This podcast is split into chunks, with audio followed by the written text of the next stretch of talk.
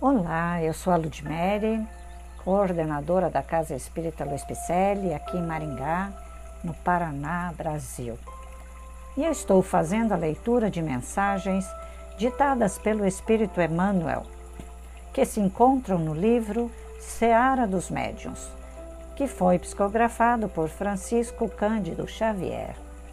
Hoje, o episódio intitula-se Conhecimento Superior. Na aquisição do conhecimento superior, não acredites que o deslumbramento substitua o trabalho. Não julgues que o benfeitor espiritual, por mais azulgo, possa efetuar a obra que te compete. O professor esclarece. O aluno, porém, deve equacionar os problemas da escola. O médico auxilia. O doente, contudo, deve atender-lhe às indicações. Toda realização pede esforço, toda construção pede tempo.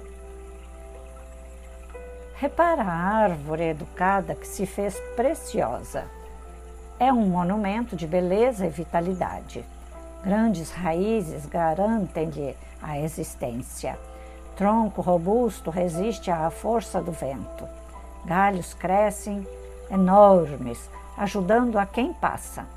Flores surgem desafiando geômetras e pintores. Frutos aparecem ricos de suco nutritivo. Fibras e folhas, seiva e perfume completam-lhe a respeitabilidade e a sua grandeza. Lembremos-nos, no entanto, de que o prodígio, atingindo às vezes centenas ou milhares de quilos, estava contido em essência na semente pequenina de apenas alguns gramas. Entretanto, se alguém não houvesse cultivado a semente minúscula, consagrando-lhe atenção e trabalho no curso dos dias, a árvore magnificente não se teria consolidado, afirmando-se em madureza e cooperação. Agradece, pois, o carinho dos espíritos generosos encarnados ou desencarnados, que te amparam a experiência, aplicando-te as lições de que são mensageiros. Não admitas, contudo, que a presença deles te baste ao aprimoramento individual. Recorda que nem os companheiros da glória do Cristo escaparam ao impositivo do serviço constante. Os apóstolos que lhe respiraram a convivência não repousam ante as flamas do Pentecostes, mas seguem luta diante, de renúncia em renúncia, adquirindo pouco a pouco a grande libertação. E Saulo de Tarso, visitado pelo próprio Mestre em pessoa, não para sob o jorro solar da senda de Damasco mas avança de suplício em suplício, assimilando o, a preço de sofrimento o dom da divina luz. Vamos buscar este conhecimento superior?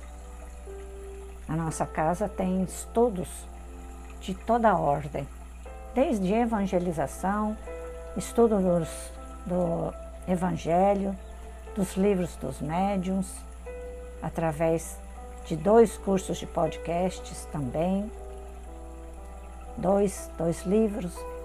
Também temos dois cursos sobre mediunidade.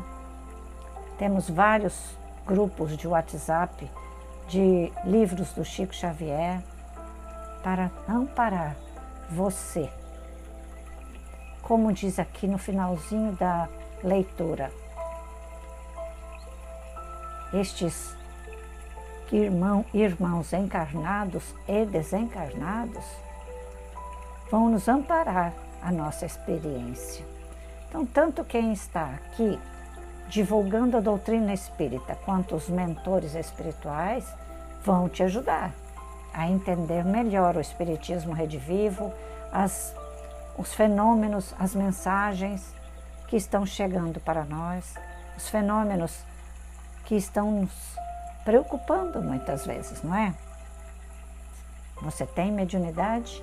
Você sente algum fenômeno acontecendo contigo? Então vamos estudar juntos? Pois é, vai lá em nossos, nossas redes sociais, dê um alô, dá uma olhadinha lá na, no Facebook, Instagram, que você vai nos encontrar no site www.celpifempicele.com.br. Você vai encontrar todos os nossos telefones, endereços para melhor servi-lo. E eu gostaria muito de ter você como meu aluno, minha aluna. É um prazer ter você aqui me ouvindo nesta leitura tão edificante. Por isso que Emmanuel faz essas reflexões dos livros Seara do, dos Médios e também trazido do livro dos Médios, de Allan Kardec. Emmanuel enfatiza também que o único móvel a inspirar-nos no serviço a que nos empenhamos é apenas o de encarecer o positivo crescente do estudo sistematizado da obra de Allan Kardec, que é a construção basilar da doutrina espírita, a que o Evangelho do nosso Senhor Jesus Cristo nos oferece cobertura perfeita. E assim nós vamos manter o ensinamento da doutrina espírita indene das superstições para não cairmos no fanatismo também. Né? Esses comentários eles estão expostos nesta obra que nos convidam à reflexão. Vamos juntos estudar né?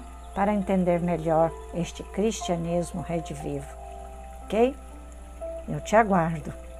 Desde já, receba meu abraço carinhoso e até a próxima leitura, se Deus assim nos permitir.